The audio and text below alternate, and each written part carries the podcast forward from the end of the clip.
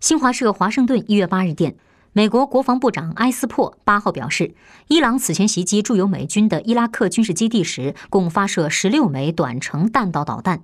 这些导弹由伊朗境内三处地点发出，其中十一枚击中伊拉克境内的阿萨德基地，一枚击中埃尔比勒基地。